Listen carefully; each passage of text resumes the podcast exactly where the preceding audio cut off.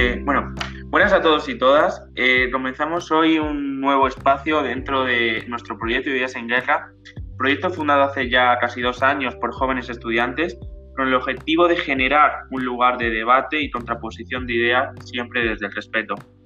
La expresión de las demandas de la juventud y la, eh, y la mejora de, y el desarrollo de una sociedad crítica son los pilares de nuestra idea. Por lo tanto, con el objeto de continuar por este camino, presentamos hoy este nuevo espacio, este nuevo espacio que junto a nuestras redes sociales y página web pretenden hacernos crecer humana e intelectualmente. Eh, en los podcasts que trabajaremos, llevaremos a cabo eh, vivos debates y en los que trataremos distintos temas de actualidad. Por lo tanto, en esta línea comenzamos hoy, creo, con un tema de viva actualidad, como es evidentemente el racismo, su institucionalización, causa y efectos sobre la sociedad. Por lo tanto, eh, en primer lugar, presentamos, voy a presentar a las personas que me acompañan hoy, que son Carlos Sentenza, Javi Verdejo y yo, Ángel Muelas, que somos miembros de Ideas en Guerra y que por lo tanto vamos a llevar a cabo este primer debate sobre el tema ya presentadores del racismo y su institucionalización. Por lo tanto, eh, Carlos, y te cedo la palabra para que nos presentes un poco el tema y, las líneas generales de nuestro debate. Efectivamente, hoy venimos a hablar de racismo a raíz de las protestas que se iniciaron por la muerte de George Floyd, un joven negro que murió a manos de la policía y que desencadenó, cuya muerte desencadenó una serie de protestas que ya son, eh, que ya duran por semanas en las calles de, de Estados Unidos y que se considera la ola de protestas más grave desde el asesinato de Martin Luther King en 1968 y que se ha extendido al resto del mundo.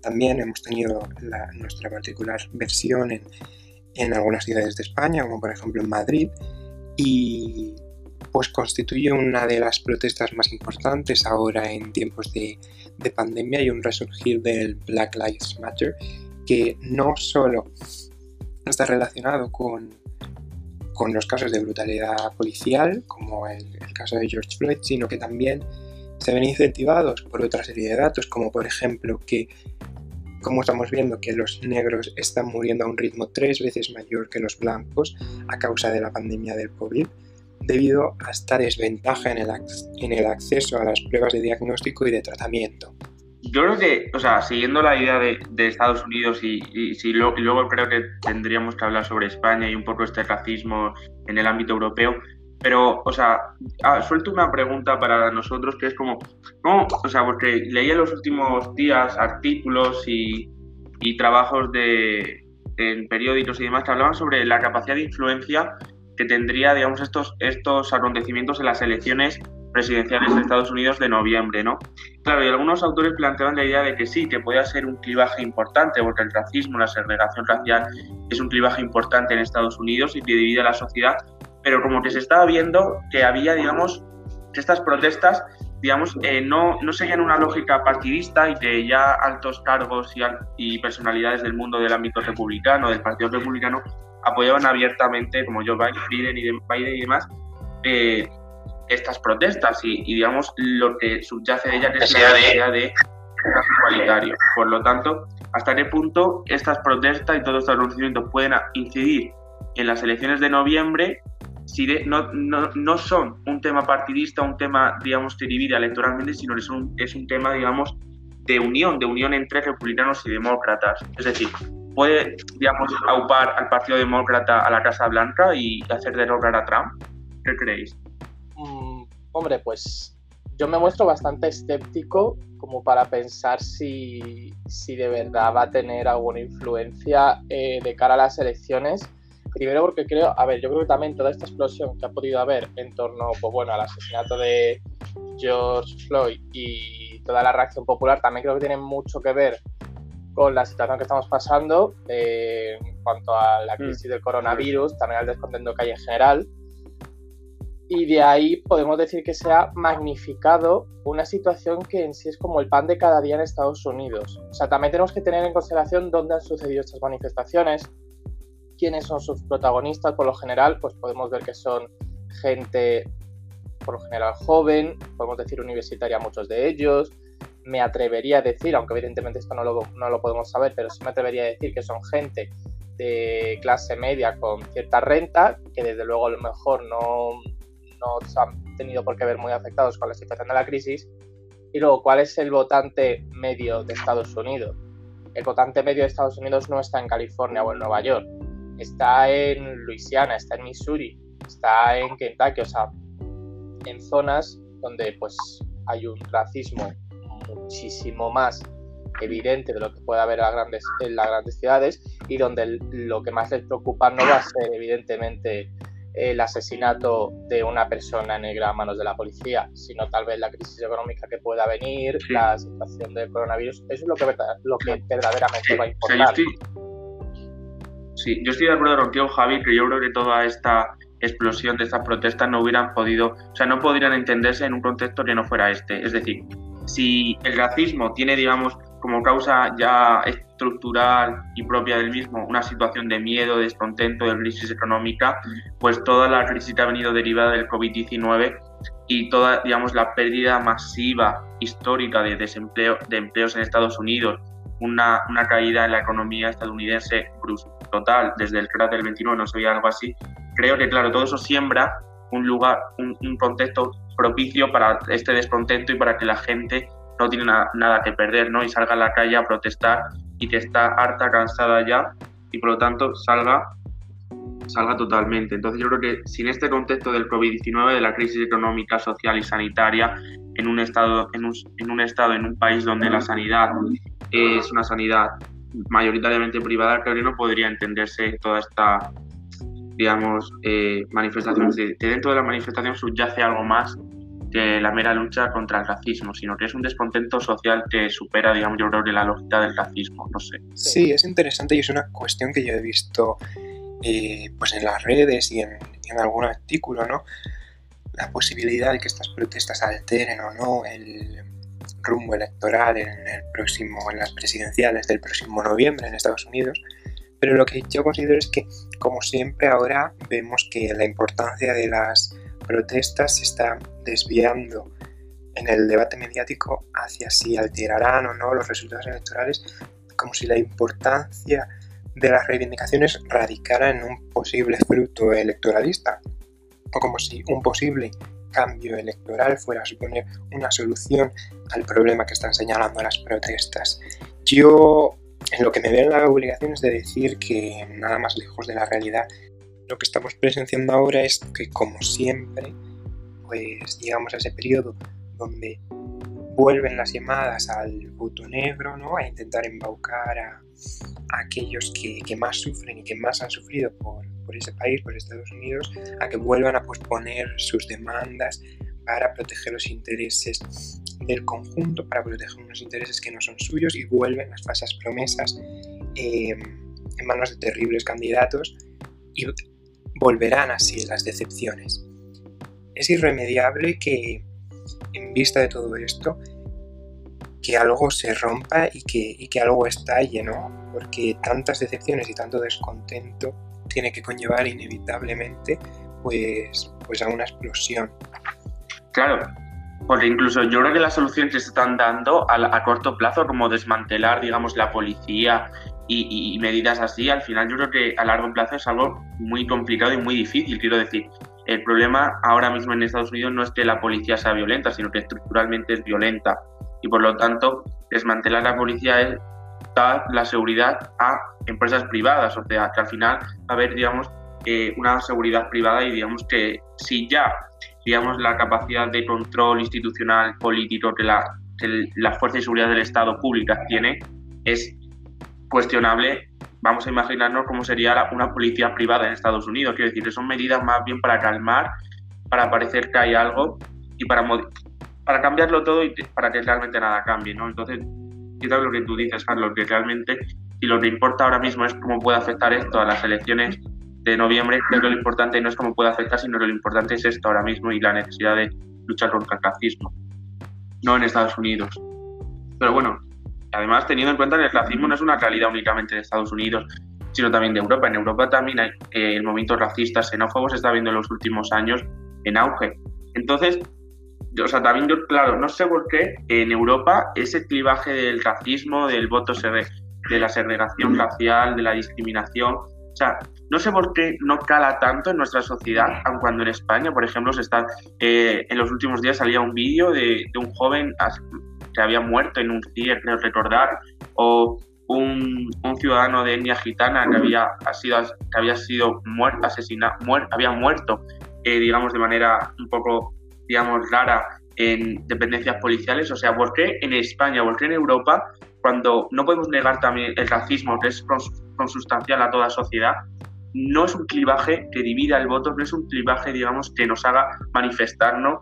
¿Y por qué salimos a manifestarnos por un asesinato de Estados Unidos y no por las actuaciones racistas y, y, y, y de porofobia que hay en España? O sea, ¿por qué en España el racismo no es algo que divida, no solamente partidistamente, electoralmente, sino a la sociedad? No es algo que nos llama a la calle. ¿Por qué puede ser eso? Hombre, primero porque a mi parecer en Europa, o sea, no, no hablamos tanto de las situaciones, podemos decir, de una población negra una población gitana, tal. No es un discurso que ya que podamos decir que signifique mucho, sino lo podemos, eh, yo creo que agrupar en lo que viene siendo el tema de la inmigración, ¿no? Y ahí, claro, ahí ya no hablamos únicamente de la situación en torno a un grupo de personas concretas como, en como es en Estados Unidos, que es la población negra. También tenemos que tener en cuenta que en Estados Unidos el principal problema no es en sí el rechazo a la inmigración, que es verdad que con Donald Trump se ha agudizado, pero tiene más que ver con la población mexicana eh, o con la población latinoamericana, sino que hablamos de una, un, porcentaje, un porcentaje de la población eh, bastante alto, en algunas ciudades suele ser incluso mayor al 50%, que no es que hablamos de gente que acaba de llegar a Estados Unidos, estamos hablando de mm, quintas generaciones, sextas generaciones, muchos de ellos, por no decir la mayoría, son descendientes de los antiguos esclavos del siglo XIX, entonces, claro, el problema analizar mm, es mucho más, eh, podemos decir, un poco más complejo. Aparte, estamos hablando de una población que también puede, en teoría, ya sabemos que en la práctica, pues depende mucho de la situación socioeconómica de las personas y en la población negra, pues evidentemente, eh, no tienen el poder adquisitivo que tiene la población blanca, pero por lo menos legalmente sí que pueden participar de manera política, electoral. Entonces, no deja de ser también un motivo de debate y electoral. En el caso de Europa, al final, todo eso se engloba un poco en el ámbito de la inmigración. Entonces, también varía un poco en función del país, ¿no? Es decir, aquí en España, eh, es verdad que ahora con, eh, podemos decir, con Vox, sí que parece que se recupera, bueno, con Vox no, ya con anterioridad no, pero ahora también eh, de un modo un poco más eh, directo y evidente se evidencia un poco el tema de la inmigración subsahariana y, musulmana, ¿no? O incluso árabe, ¿no? Por ejemplo, ya no hay, parece, ya no discursos en torno a la inmigración latinoamericana, ¿no? También porque ya hay como eh, segundas generaciones que ya aparecen, entre comillas, según el discurso de los partidos políticos. A mí personalmente no me gusta eso de hablar de integración, pero bueno, ya se han integrado, entonces ya, pues bueno, ya forman parte de, vamos a decirlo así, de toda la población que puede ser políticamente activa. En otros países, por ejemplo, en Francia no hablarán de la población latinoamericana ni a lo mejor tanto las subsaharianas, sino que hablarán de la población turca. Y también yo creo que también. Sí. Quiero decir, al final es un, el problema es que Europa no lo puede analizar en torno a una población que lleva siglos eh, en, su territorio, sino en todo caso eh, hablamos ya de efectos nuevos migratorios que son relativamente recientes, partiendo de que Europa era históricamente un continente de emigrantes, especialmente pues bueno, España, Irlanda, Italia, y que los movimientos migratorios en todo caso eran dentro del continente. De hecho, la mayoría de discriminaciones que podía haber en torno pues, a etnias eslavas, que si ucranianas, que si incluso españolas, ¿no? No había, por así decirlo, un problema eh, como puede haber un discurso, podemos decir, como hay ahora en torno a personas migrantes que vienen de otros continentes, ¿no? Que es un efecto relativamente reciente en Europa y que de algún modo todavía no se ha consolidado como un efecto electoral. Aparte de que pues, tiene que ver con una población, la inmigrante, que por lo general no tiene tantos derechos políticos como si la puede tener en teoría la población. Yo creo que también es la capacidad y creo que la capacidad de influencia del propio grupo eh, discriminado es muy importante y fundamental. Quiero decir, en Estados Unidos eh, hay, digamos, eh, hay negros que tienen una, digamos, una representatividad, un reconocimiento internacional, nacional. Es decir, es un grupo es un grupo de presión fuerte, quiero decir, en, en Europa o en España la etnia gitana, digamos, se mira todavía desde un punto de vista de discriminación, de, de paternalismo, quiero decir, no hay todavía una no hay representantes de ese propio colectivo, no sé si me explico. Entonces también la capacidad de influencia, la capacidad de que sea una cuestión de debate, es decir, si no hay miembros de ese grupo que pueden poner el tema encima de la mesa en el debate público, la capacidad de que ese tema sea una cuestión política o un clivaje electoral, etcétera, dividir a la sociedad, también es más difícil, creo yo, ¿no? Sí, es, es interesante esta diferencia y, merece la pena comentar, ¿no? La diferenciación de, en términos de concienciación, no del racismo, porque obviamente si hubiera esa concienciación sobre la problemática del racismo, no estaríamos debatiendo esto, ¿no? Si hubiera esa concienciación en Estados Unidos. Pero sí que hay una conciencia de que el racismo es un problema social en torno al que se origina un debate político y un cisma, un cisma en la sociedad. Que eso no ocurre tanto en España y no ocurre tanto en Europa. No se, no se genera ese, ese debate en la sociedad en torno al racismo, también influenciado por el, por el daltonismo racial y, todo eso. Pero esta diferencia lo que no puede es confundirse con el argumento de que eh, el racismo es algo que pasa al otro lado del Atlántico, porque el racismo está en el ADN del mundo y es una cuestión internacional, además Europa concretamente está construido sobre la base del racismo, del expolio de la explotación y, y aún tiene debates que, que, abren, que abren heridas y que parece que, que la gente no está dispuesta a, a, debatir o a cambiar, cambiar sus visiones, ¿no? Lo veíamos con cosas como las estatuas de, Churchill y de otros personajes supremacistas y, la gente estaba verdaderamente indignada cuando lo único que, que pretende el movimiento es que seamos conscientes de que las estatuas y esta clase de monumentos, especialmente en Europa, cumplen eh, una función simbólica que es bastante importante para el imaginario colectivo. Entonces, eh, lo único no se está pidiendo revisar la historia, sino que se está pidiendo que revisemos la manera en la que aprendemos esa historia y cómo no nos planteamos o cómo no nos enseñan esa parte eh, ideológica de ciertos personajes históricos que están sumamente blanqueados y nunca mejor dicho, como por ejemplo Churchill. Sí, yo creo que el racismo no se puede negar en Europa y yo creo que Europa es la cuna del racismo y no solamente el racismo, sino junto al racismo va vinculado otro movimiento, es el movimiento imperialista de colonización y a Europa no podemos negarle el carácter de colonizador que ha tenido en América Latina, en Asia, África. Entonces, quiero decir, ¿no somos racistas? Bueno, vamos a, vamos a mirar nuestro pasado, ¿no? De ese revisionismo histórico también es otro tema que hoy está presente y digamos que deriva de ese racismo también, ¿no? Pero, o sea, otra cuestión importante que creo que no lo hemos tratado todavía es, claro, es que el racismo no solamente es algo que nazca, digamos, de, de las relaciones privadas, personales entre los sujetos, quiero decir, que muchas veces ese racismo viene potenciado por la institucionalización, el reconocimiento y, digamos, digamos, legal y normativo de leyes segregacionales. Es decir, Estados Unidos, vemos que Estados Unidos es una sociedad que podemos reconocer desde Europa como racista, porque ha habido normas segregacionales que hasta los años 70 o 60 han dividido a la sociedad en blanco y negro. Quiero decir, pero en Europa no somos tampoco ajenos a esas normas. Entonces, ¿hasta qué grado, hasta qué punto la institucionalización del racismo potencia este, que creo que es un factor determinante, y también ese racismo que está interno, impregna, digamos, las fuerzas y cuerpo de seguridad del Estado, las instituciones públicas, porque eh, leí el otro día yo un informe de la, de la Federación de Sol Racismo que decía que más del 41, que había en el año 2018, últimos datos, 347 datos de casos de discriminación racial recogidos solamente en dos o tres comunidades autónomas de España. Decía que había un alto porcentaje de racismo institucional basado en la denegación a prestaciones y servicios públicos o en el que el 41% de los actos raciales, de los actos de discriminación racial, provenían de instituciones públicas de cuerpo y seguridad del Estado. Entonces, ¿hasta qué punto ese abuso de las fuerzas de seguridad del Estado, del racismo institucional, que también ha sido la brecha, la, la llama que ha encendido ahora en Estados Unidos, digamos, puede incidir en la, en la, la legitimidad, en la confianza, ya no solamente de las fuerzas y del cuerpo de seguridad del Estado, sino también del propio Estado, ¿no? Garante de ese pluralismo, garante del respeto, garante de los derechos y a la vez sus propios agentes, a veces sus propias ramificaciones, son las que potencian y desarrollan ese racismo. Es decir, realmente el racismo no es algo solamente que está en la sociedad, sino que está institucionalizado.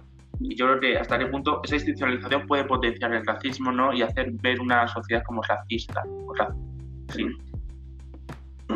Yo es que eh, sobre el tema de la institucionalización del racismo hay que tener también en cuenta que en Europa, por lo menos eso es lo que parece, siempre hay una excusa para actuar de manera racista, ¿no? Es decir, en Estados Unidos tampoco se plantean excusas, ¿no? Es decir, la brutalidad policial, salvo la idea de, no, es que, mm, pues ideas a lo mejor un poco más particulares, no, es que parecía que me podía atacar, ¿no? Y por eso he acabado matando a, esta persona, ¿no? Pero en Europa serán como más institucionales, ¿no? Es decir, siempre se basan en aspectos como la seguridad, que si valores europeos, que si va, eh, valores occidentales, ¿no? Es decir, es un poco como que siempre se buscan instituciones... Es una violencia física directa. Claro. Y no, es, y no es en todo caso de manera particular, es decir, no ponemos la excusa nosotros, la ponen las instituciones. Y no hay que irse tampoco, tampoco eh, muy lejos, ¿no? Eh, hay que ir en el caso de, François, de François Hollande, líder del partido que podríamos decir de centro derecha francés, es decir, no es tan alejado del CDU alemán el Partido Popular en España y que hizo aquella política contra la población gitana. Quiero decir, y siempre amparándose en aspectos, no, es que no se integran, no, es que, que si la seguridad de la nación, ¿no? Que si la, la cultura de la nación, ¿no? Que también creo que ahora pues, un poco sí que se pone más eh, sobre la mesa la cuestión eh, racista y migratoria, o por desgracia solo se pone a través de las redes sociales, no tanto en los medios de comunicación, por desgracia y por, pues ya sabemos, ¿no? El ascenso de la extrema derecha, de nuevas formas de, demagogia, etcétera, etcétera, ¿no? Pero no podemos decir que sea un efecto nuevo, ni mucho menos. Es algo que viene mm, desde muy atrás, incluso partidos de izquierdas lo podían asegurar. Quiero decir, eh, la, la valla de Melilla, el reforzamiento en torno pues eso, a poner las, no sé cómo se llaman exactamente, bueno, los pinchos, no sé cómo se llaman, las cuchillas, no sé cómo se llaman, eh, vino de Zapatero que era el líder del progresismo, que era tal. Luego es verdad que se retiraron y se volvieron a poner con la llegada del Partido Popular, pero la idea original era del Partido Socialista. Hace poco hemos visto Marlaska que decía sí, vamos a quitar las cuchillas de la valla, pero vamos a aumentar su altura, que a mí personalmente a efectos me sigue pareciendo lo mismo, es decir, sigues poniendo en riesgo en vida la vida de muchísimas personas y ¿qué, quieres que te diga? O sea, me parece que reforzar sí. el mismo discurso ahí se mezcla la cuestión del racismo Claro, pero eso es una cuestión, Javier, eso es una cuestión de racismo o es una cuestión, digamos, de control de la inmigración. Claro, porque hablábamos antes de que inmigración, de que bajo el dogma de la inmigración en Europa se expone, digamos, una cierta visión racista, una visión, y no racista, sino yo diría de porofobia, o sea, de, de, de, rechazo al inmigrante pobre, quiero decir, porque eso es una, eso es, digamos, una especificación muy importante, yo creo, ¿no? Entonces, hasta qué punto digamos, es detrás de esas medidas, que son medidas transversales políticamente en el, en, el, en el, espectro ideológico, tienen un racismo, esconden una visión racista detrás o meramente un control de las fronteras, que son fronteras comunes de Europa. Pero a, mis ojos pues, es una cuestión de odio, no de odio, sino de rechazo al inmigrante ilegal pobre. Sin más. Sí, pero yo sí coincido con Javi en que sí que hay un sesgo, un sesgo de color. Y un ejemplo que yo creo que nos puede ayudar a todos a visibilizarlo es eh, el ejemplo de los CIES. Se supone que son centros para el internamiento de extranjeros y la realidad que vemos es que son centros para, eh, para el internamiento de personas de color que están de una forma irregular en nuestro territorio porque no no vemos eh, estadounidenses, por ejemplo, que también pueden residir aquí sin, los papeles. Pero hay ese sesgo racista, ¿no? Que es claramente visible. Con el tema de las leyes de segregación y, y Europa pasa un poco lo mismo. Yo considero que no, no han sido necesarias esas leyes de, segregación directa, porque ya había una segregación indirecta que el juego del, capital y la desigualdad y la distribución de recursos ya estaba cumpliendo ese papel segregador. Entonces no era necesario promulgar leyes que directamente segregaran blancos de negros o blancos de, extranjeros, porque ya eh, esa desigualdad económica lo estaba haciendo de por sí. Yo creo que esa puede ser la causa. Sí, o sea, la interiorización incluso un poco de, esa diferenciación entre diferentes grupos sociales y la vinculación entre nuestro origen y, nuestro propio poder adquisitivo, nuestra propia posición en la sociedad, y también es importante esa idea, ¿no? De que, sí.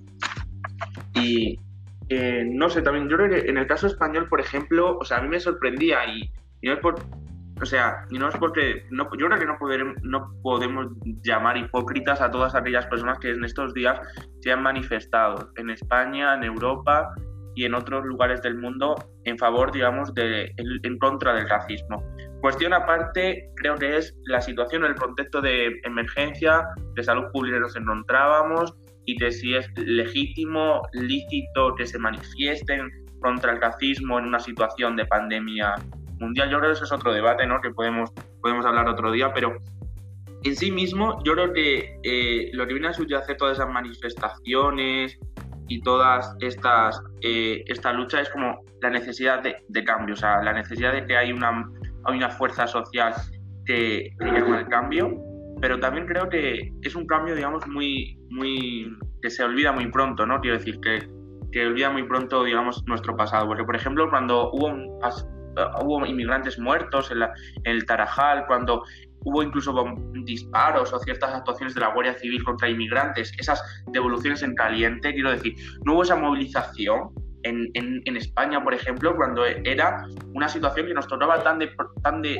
cerca, que eran las propias fuerzas del Estado de España, la propia Guardia Civil, en el propio territorio español, donde estaban realizando esos actos de, digamos, de racismo, es decir, de y más que del racismo, de, no respeto a los derechos humanos. Quiero decir, entonces, no son, no son, yo creo que no podemos denominar hipócritas o a esas personas, ni postureo, ni cosas así, ¿no? Pero, quiero decir, tenemos de ser conscientes de que esto no es una cuestión de subir una foto al Instagram eh, en negro, de negro y borrarla a las dos días porque no, no, no pega con mi feed. Quiero decir, esto es una cuestión más, más importante y no es que te lleve a llevar un trabajo constante, sino a ser consciente de lo que demandas y de que hay que tener una lucha constante en pro de una sociedad más justa. Entonces, el racismo es algo que está presente en nuestras sociedades, creo yo, en todas, y tenemos de ser conscientes de que eh, incluso nosotros mismos podemos desarrollar actos, actos racistas. No sé hasta qué punto